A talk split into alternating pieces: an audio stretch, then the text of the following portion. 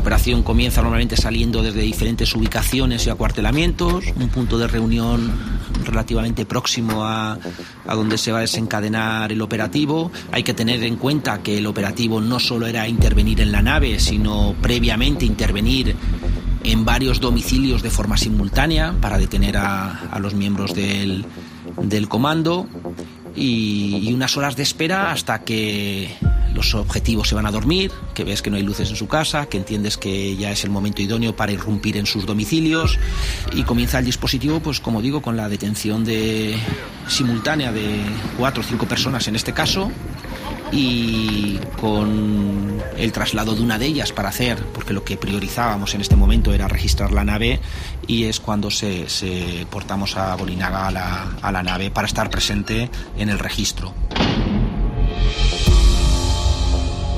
Es 1 de julio de 1997. Quien habla es Francisco Vázquez. En aquel entonces un joven teniente de la Guardia Civil con solo dos años de experiencia y que aterriza en el cuartel de Hinchorrondo en San Sebastián, objetivo de la banda terrorista ETA en numerosas ocasiones. Quiero que te sitúes conmigo. En un intervalo de apenas cinco horas, ETA libera al empresario Cosme del Cló en la localidad vizcaína de Murrio, justo en el límite con Guipúzcoa. El joven de 34 años aparece sedado y atado a un árbol. La familia ha pagado a la banda terrorista 500 millones de pesetas. Es la una y media de la madrugada y a solo 12 kilómetros de ese punto, la Guardia Civil comienza una operación secreta. Es la operación a la que se refería hace un instante el teniente Francisco Vázquez. La Guardia Civil se encontraba a un milímetro de dar respuesta a una de las preguntas que se formulaba desde hace siete meses. ¿Habían localizado el zulo en el que ETA tenía privado de libertad a Ortega Lara desde hace 532 días? La mañana de la COPE. Con Antonio Herrero. Estamos amigos en las 7-10 minutos, eh, 6-10 minutos en las Islas Canarias y tenemos una noticia, vamos a ver eh, la fuente por favor de manera muy rápida. Ortega Lara ha sido liberado. Atención porque la noticia de última hora salta en estos momentos a los micrófonos. Ortega Lara parece que ha sido liberado. Estábamos hablando de la liberación de Cosme del Cló. Esa mañana del 1 de julio de 1997, el secuestro de Ortega Lara se convierte en el más largo cometido por ETA. Soy Antonio Rantia y en este podcast quiero proponerte un viaje, el viaje emocional que recorrieron las personas que vivieron en primera línea aquella mañana feliz de julio y días después el secuestro y posterior asesinato del concejal del Partido Popular, Miguel Ángel Blanco. Un viaje por lo que hace 25 años no te contaron. Ángel, estoy plenamente seguro de que fue fruto precisamente del chivatazo de alguien, de una presa fácil. Le pregunté en un momento de aquel desayuno, ¿cuánto ganas por ser concejal? Y me dice, 350 pesetas. Nunca se me olvida. Y cuando te quedas solo en el despacho, pues te das cuenta que, que se avecina eh, una tragedia. ¿no? Y recuerdo a mi madre, bueno, pues estaba sentada en el sofá. Una prima mía le dijo, tía, tienes que comer porque llevas mucho tiempo sin comer. Y mi madre en ese momento le dijo, hija, ¿cómo voy a comer si en este momento están matando a mi hijo? Fue una autopsia especial, yo lo recuerdo por el silencio. La gente, los compañeros, la, los ayudantes, los que participamos en la autopsia, no cruzábamos prácticamente palabra alguna.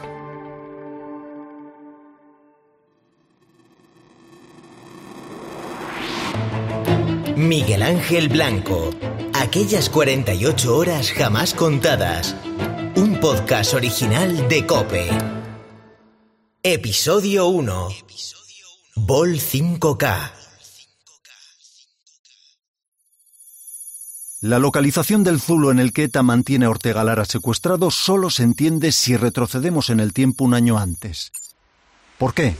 Porque en julio de 1996 la policía francesa detiene en una granja de los Pirineos a Julián Achurra, responsable del aparato de logística de la banda. Es el encargado de abastecer a los comandos de armas y explosivos para cometer atentados y también de crear grupos para acciones especiales. La gendarmería consigue detener al número 3 de ETA, pero su mano derecha, Daniel Dergui, huye a París, donde 10 horas después sería arrestado. En la operación la policía se incauta de numeroso material que empieza a ser analizado. Archivos informáticos, agendas en las que los terroristas han ido registrando el envío de material a todos sus comandos y el dinero con el que contaba la banda. La información permite a los expertos franceses y a la Guardia Civil dibujar al detalle la infraestructura de ETA y más aún, detectar la existencia de un comando nuevo, el denominado Goyerri.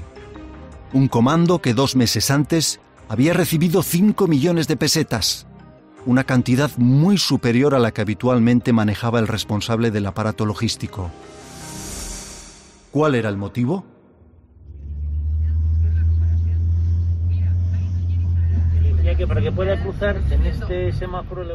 Me cito con el responsable de la investigación, con el hoy teniente coronel de la Guardia Civil, Francisco Vázquez, y con parte de su equipo.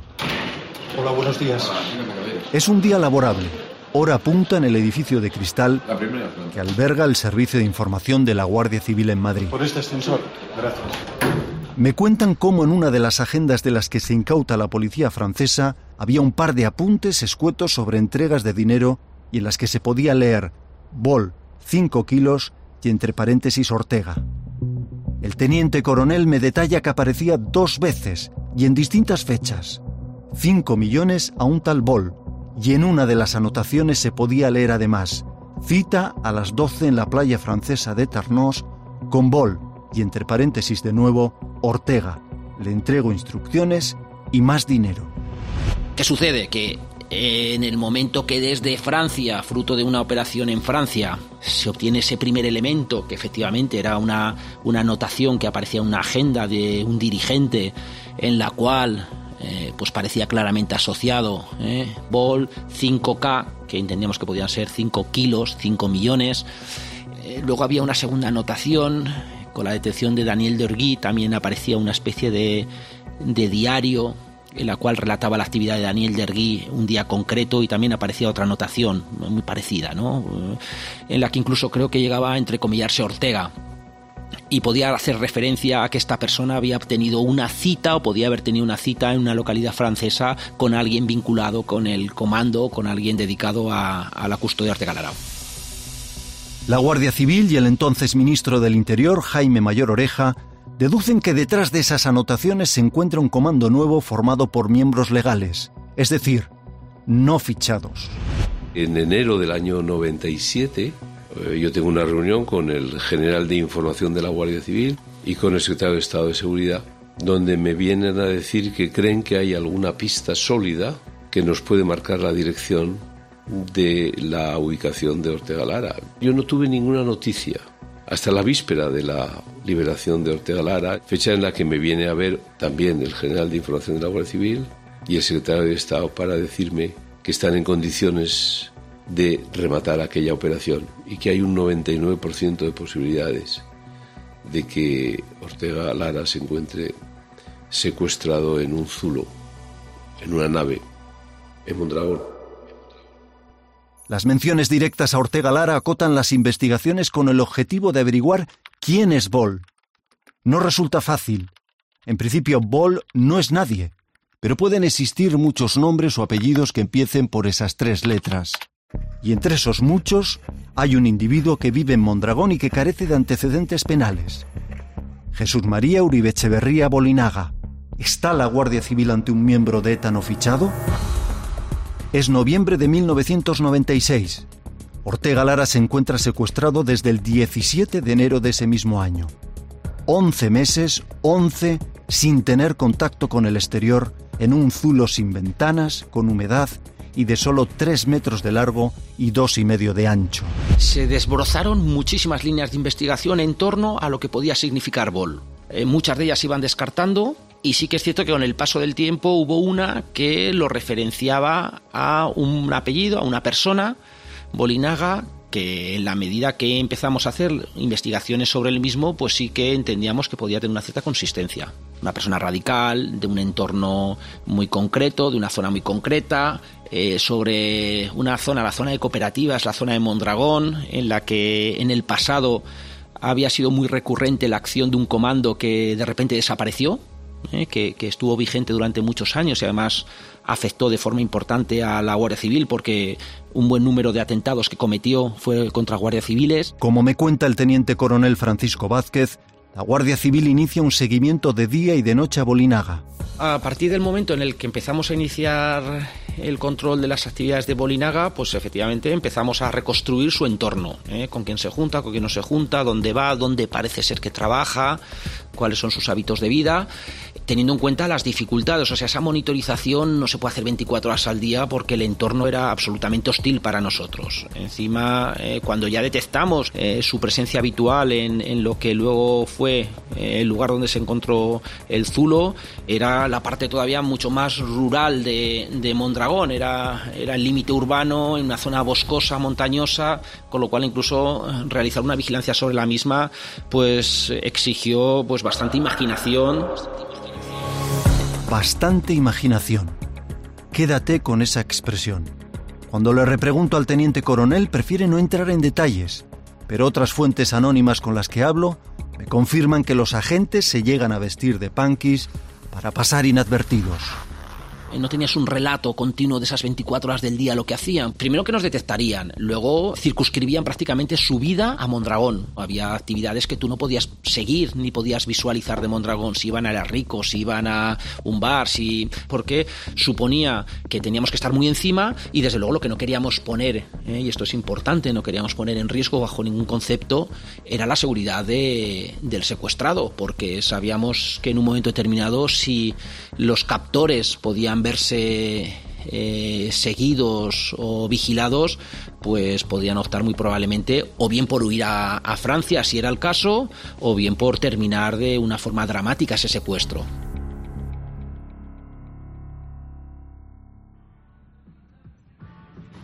Los agentes desplegados comprueban que Bolinaga se entrevista con personas del entorno a Berchale. Primero con José Miguel Gaztelu, después con José Luis Erostigui y con Xavier Ugarte. También suele acceder a una nave industrial sin actividad, situada a las afueras de la localidad frente a unas canteras de arena.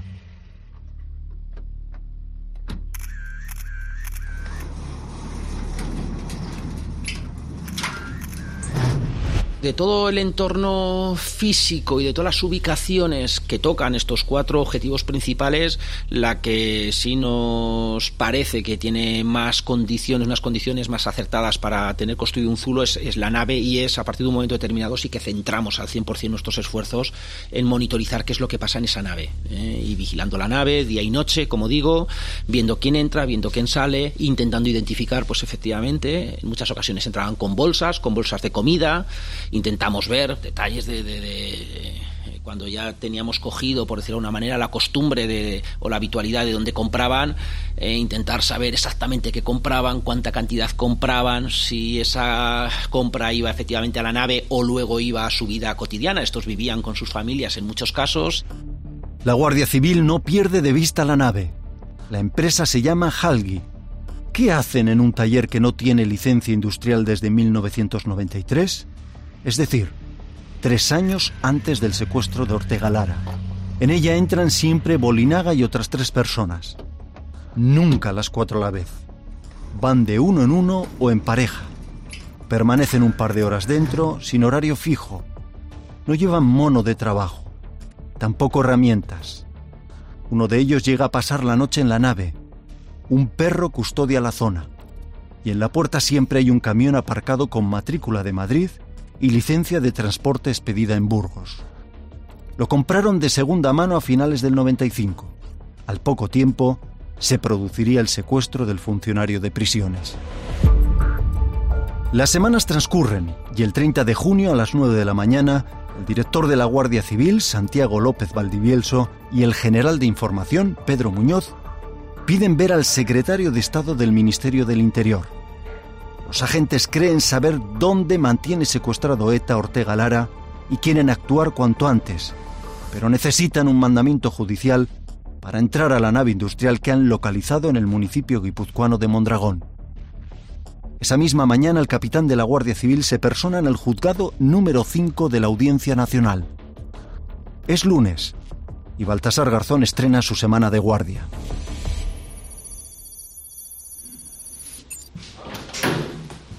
Tal? Señor Garzón, buenos días. ¿Cómo estás? Antonio Rantia, encantado. La mejor voz para... 25 años después, Garzón me recuerda cuando converso con él cómo escucha atentamente las explicaciones del capitán de la Guardia Civil y le lanza una ráfaga de preguntas. ¿Cómo se ha obtenido esta información? ¿Qué quieren decir estas anotaciones? Estamos seguros que es Jesús María Echeverría Bolinaga. Lo sabemos, eh, hemos analizado sus movimientos.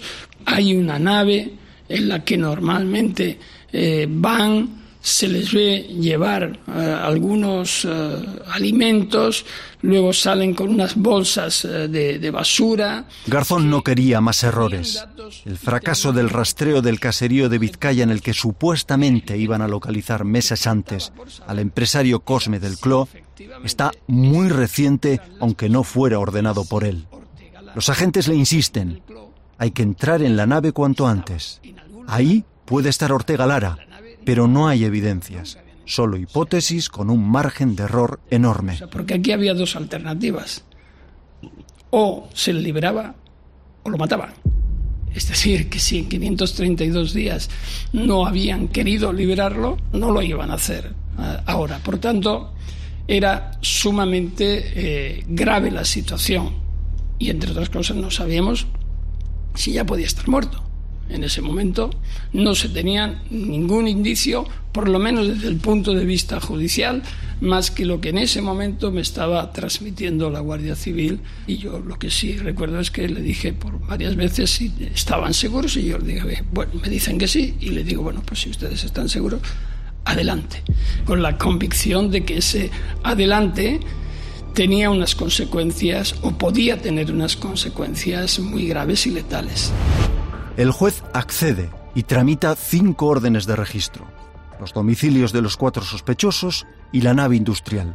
Comenzaba la Operación Pulpo.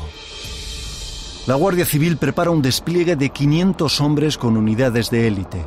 Participarían cuatro equipos de los grupos antiterroristas rurales y uno de la Unidad Especial de Intervención en la que estaba integrado Francisco Gil. La información que tenemos mmm, de la misión es la que teníamos la liberación de un secuestrador. Por aquel entonces teníamos dos secuestrados en, en España, que era eh, Clome de Claus y Ortega Lara. Nosotros cuando eh, nos avisan para esta misión no sabíamos a cuál de ellos teníamos que, que intentar rescatar. Garzón viajaría hasta Guipúzcoa para seguir todo de cerca. La operación era compleja. En ese día salimos, recuerdo, desde eh, la base de Torrejón, en un avión, lógicamente, de, del Ministerio del Interior. Íbamos los funcionarios, iba yo, iba el fiscal forense o la forense y las personas, es decir, las personas estrictas junto con los mandos de la Guardia Civil que nos acompañaban. Fuimos hasta el cuartel de Chaurrondo, llegamos sobre las nueve de la noche, tal, fuimos, estuvimos hasta las 11 y luego ya uh, fuimos cada grupo, nos desplazamos en vehículo sin ningún tipo de distintivos ni nada, coches camuflados, hasta el punto donde estaba la nave, una arenera, que es donde nos esperamos, hasta que se comunicara por los distintos eh, grupos y por quien llevaba la coordinación de la operación, diciendo ya están todos los objetivos detenidos. Uh -huh. En el momento que, se decía están todos los objetivos detenidos, empezaban los registros en el lugar. Eh, y una vez que se termina el domicilio de, de Bolinaga, lo trasladan hasta la nave. Aquella noche Daniel, el hijo de Ortega Lara que todos los días preguntaba a su madre por qué papá tardaba tanto en volver a casa, se fue a dormir sin saber que horas después le recuperaría para siempre. En otro punto, aquella noche también el ministro del Interior pedía a su secretaria que estuviera localizable. En un tono misterioso, le deja caer que sucederán cosas importantes, las mismas que había detallado al presidente del gobierno José María Aznar.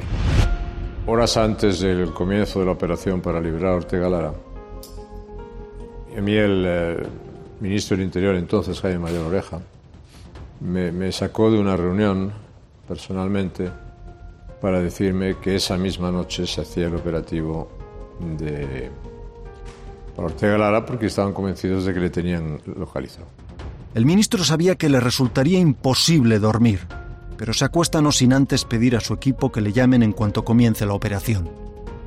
A las 2 de la madrugada se produce por fin la anhelada llamada, pero el comunicante no era el previsto, sino el consejero vasco de Interior, Juan María Tucha.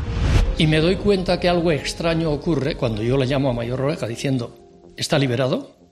Me refería a Cosme del Clo, sin duda alguna. Y él me dice, ¿pero cómo? Y entonces él se estaba refiriendo en el pero cómo, precisamente, a aquella operación que a mí se me había ocultado.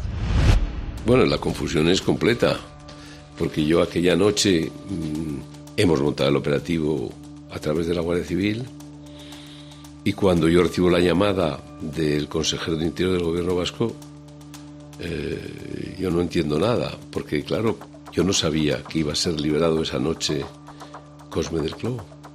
Entonces él me llama y yo no había comunicado lógicamente esta operación a nadie, más que al presidente del gobierno.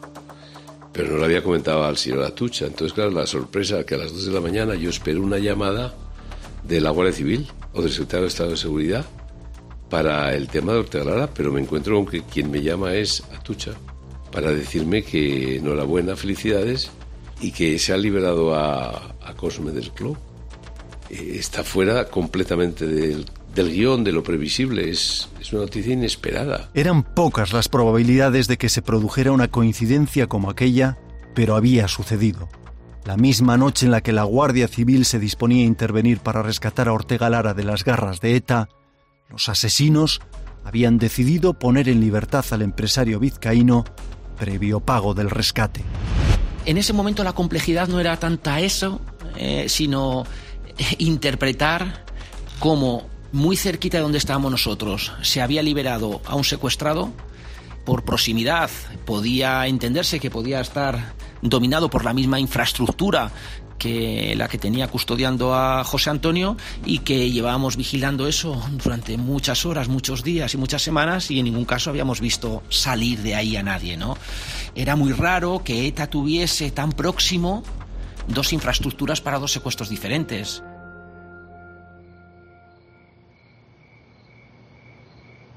Estamos en Mondragón, un municipio de alrededor de 24.000 habitantes gobernado por Erri Batasuna, el brazo político de ETA. Son las dos y media de la madrugada. El juez Garzón acaba de despejar uno de los peligros de la operación que está en marcha.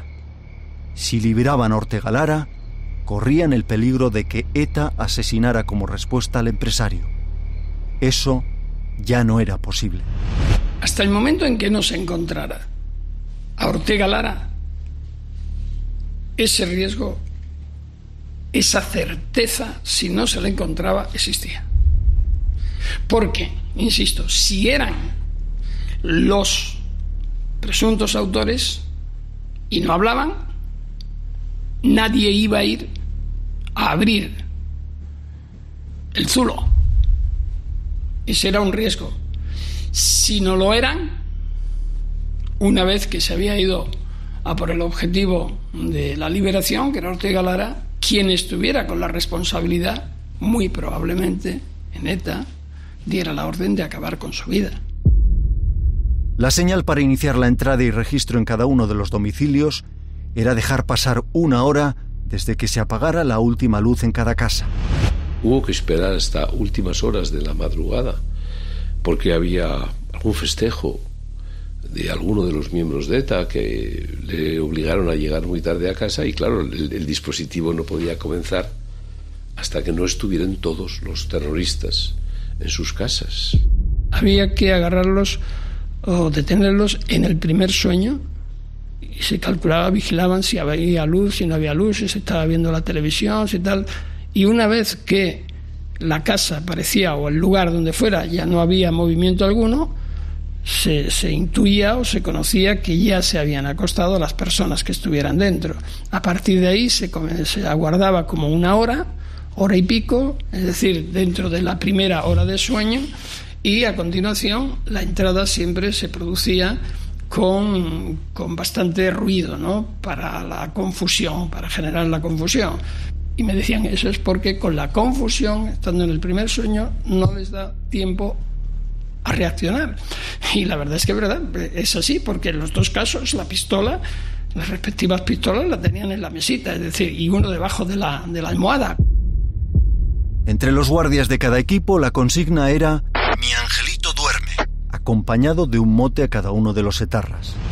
El objetivo primero era tener ubicado a, a Jesús María Echeverría Bolinaga, porque era la persona a la que habían visto entrar, salir de la nave. A las 4 y 14 minutos de la madrugada comienzan los arrestos. A Garzón se los comunican. No puede escucharlos. El ministro del Interior sí, por la línea interna que se había instalado.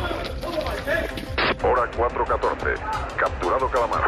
Hora 4.15. Capturado cachalote. Piden cangrejo. Hora 4.19. Pulpo capturado. Recuerdo que en la reunión previa hacíamos cábalas sobre qué comportamiento creeríamos que nos íbamos a encontrar, ¿no? Si a lo mejor la sorpresa de ver entrar a la Guardia Civil hacía que se derrumbasen y rápidamente te iban a decir algo, ese era el mejor de los escenarios para nosotros, pero se puso de manifiesto absolutamente el contrario. En unos tipos absolutamente fríos, eh, con una tranquilidad pasmosa. Bolinaga y las otras tres personas habían caído. Comenzaba lo más importante, el acceso a la nave industrial. En las inmediaciones la Unidad Especial de Intervención empieza a actuar. En este caso, eh, lo que se hace es asegurar todo el perímetro completo antes de, de tener que entrar nosotros. Se asegura por completo por fuerzas eh, de la Guardia Civil y nosotros hacemos la entrada. Mm, Es una entrada normal, es una entrada que efectivamente nosotros la tenemos súper ensayada ya. El registro se realiza en presencia de Bolinaga. ¿Por qué tiene que estar? El local lo había alquilado a su nombre. Yo me identifico. Yo digo, soy Baltasar Garzón, magistrado juez del Central número 5 de la Audiencia Nacional, y cuando me ve, me mira de forma taimada, y nada, le informo de sus derechos y me dice, y mi abogado, El taller hacía las veces también de almacén. El juez y la Guardia Civil se encuentran con máquinas pesadas, una grúa, herramientas, mucha chatarra, absolutamente desordenada. desordenada, con eh, toneladas de hierros, de maquinaria. Mm, No, tenía muchos habitáculos, es decir, era una nave bastante diáfana.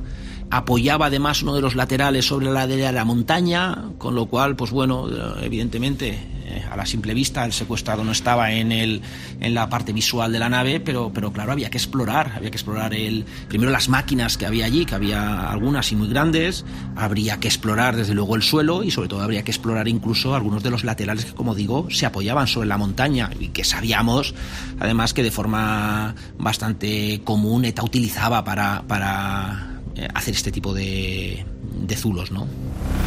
50 agentes comienzan un registro que se graba en vídeo. Ortega Lara tenía que estar ahí. Se mira palmo a palmo en presencia de Bolinaga.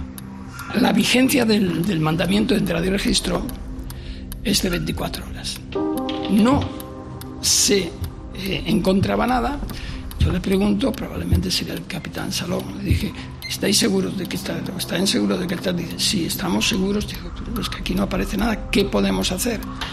Y me dicen, pues hay una, una máquina en Vitoria de medidores de, de, volúmenes.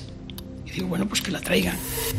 Recuerdo que dije algo así de si hay que tirar la nave hasta, hasta y levantar lo que haya que levantar aquí, pues adelante.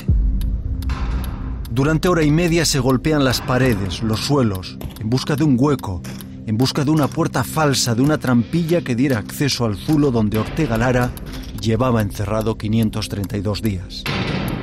La segunda hora es de enorme incertidumbre porque parece que ese 99% deja un 1% al hecho de que no estuviese allí. Nos daba más inquietud el día que la noche porque es evidente que se iba a conocer la presencia, lógicamente, de la Guardia Civil en ese lugar. Hasta que eh, el presidente también me reitera en que mantengamos eh, la operación. El ministro tenía la instrucción de cada hora llamarme o, en todo caso, si había alguna novedad. Entonces, cada hora me llamaba y decía, pues, están en la nave, están en la, nave, están revisándolo todo, pero no damos con, no damos con. Y otra vez, están, seguimos revisándolo todo, está en la nave y no damos con él. Hasta que a las 6 de la mañana, pues me llama y dice, no damos con, no, damos con. Allí estaba la Guardia Civil, allí estaba el juez, allí estaban los, todas las personas que tenían que estar. Y estaban realmente los que tenían, los que habían eh, secuestrado y torturado a, a José Antonio Ortega Lara.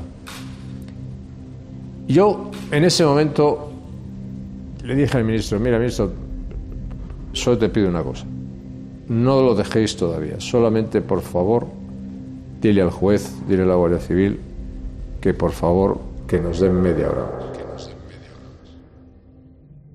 Las esperanzas concebidas a lo largo del día y de las semanas previas se desvanecían, hasta que a las 6 de la mañana un agente detecta algo raro en una zona en la que hay una máquina troqueladora grande y pesada.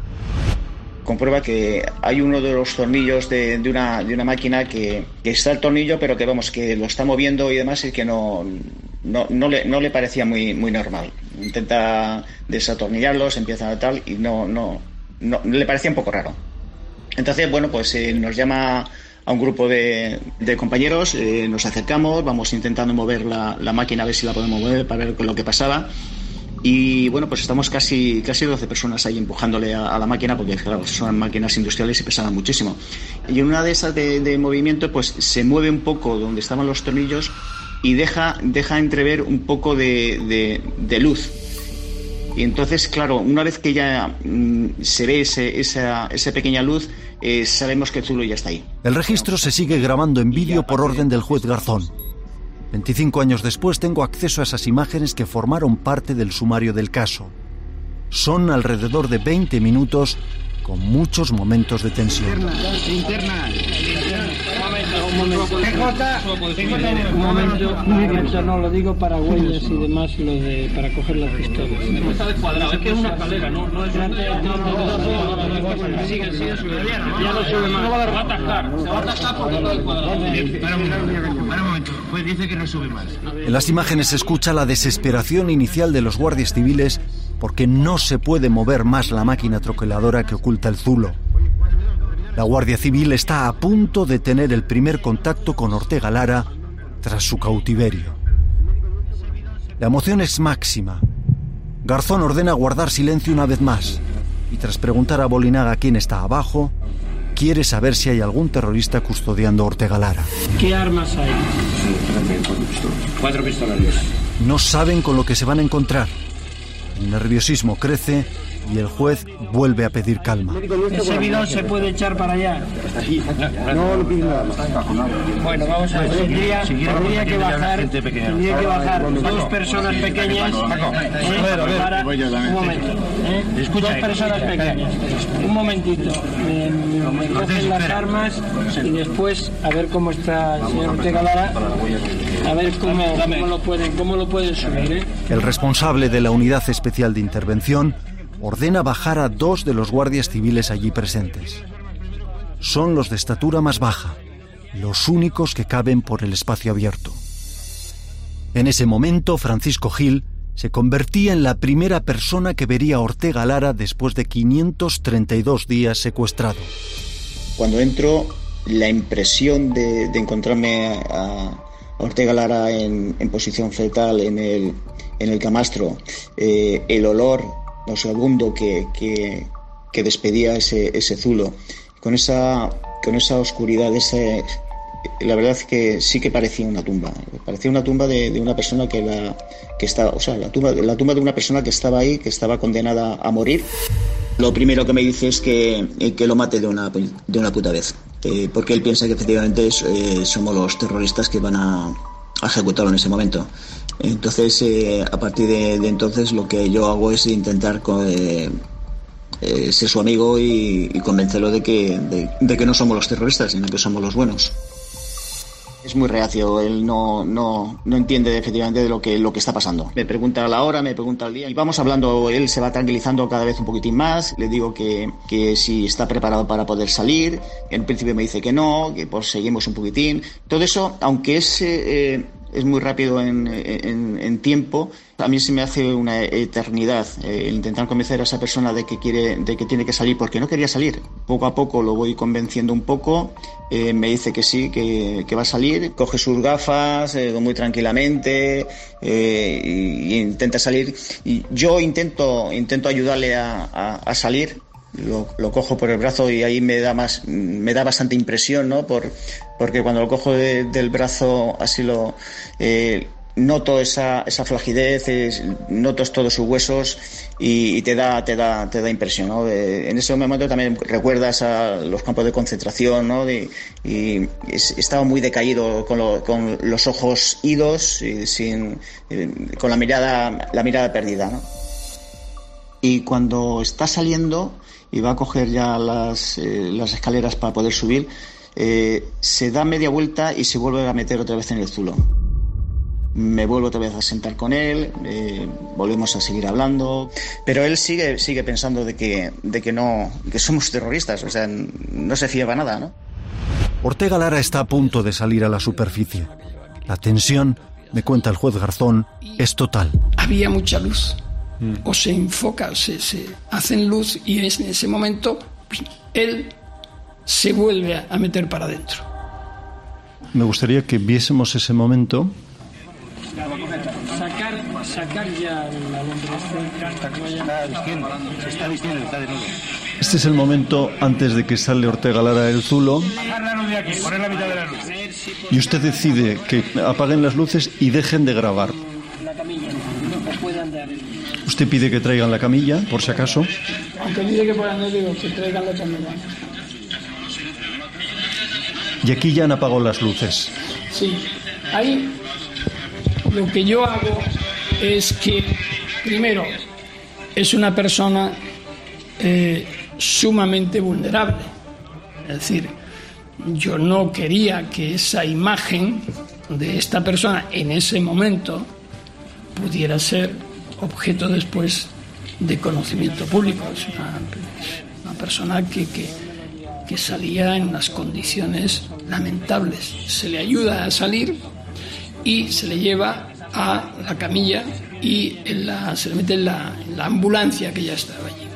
Y yo voy con él y le digo, soy Baltasar Garzón, juez central número 5, funciones de guardia.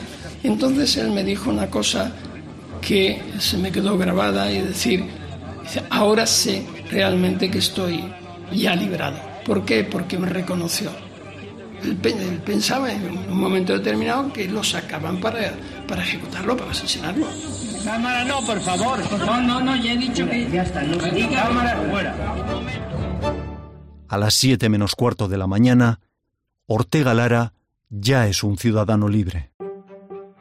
Nos abrazamos todos porque ya era un abrazo eh, conjunto. O sea, eh, la verdad es que la alegría era, era inmensa. Pero más que por el, por el trabajo que se, haya podido realizar y que, se había, y que se había hecho, la verdad es que se había hecho bastante bien, era porque, bueno, pues que habíamos podido sacar a una persona que, estaba encerrado durante 532 días. Y eso eh, para nosotros era bastante, bastante importante. Bastante importante porque, bueno, pues habíamos salvado la vida de, de una persona. En el momento de su rescate, Ortega Lara había perdido 23 kilos, masa muscular y densidad ósea. Tenía la mirada perdida, sufría trastornos del sueño, ansiedad. Su aspecto se parecía al de un superviviente de un campo de concentración nazi. Aquella mañana pocos sabían que Ortega Lara se dejó barba porque a su hijo le agradaba jugar con la de su tío Francisco. Se hizo a sí mismo esa promesa en el Zulo cuando recuperase la libertad, quería hacer feliz a un hijo que no veía desde hacía año y medio. Aquella feliz mañana se rompería en España solo nueve días después con el secuestro y posterior asesinato del concejal del Partido Popular, Miguel Ángel Blanco.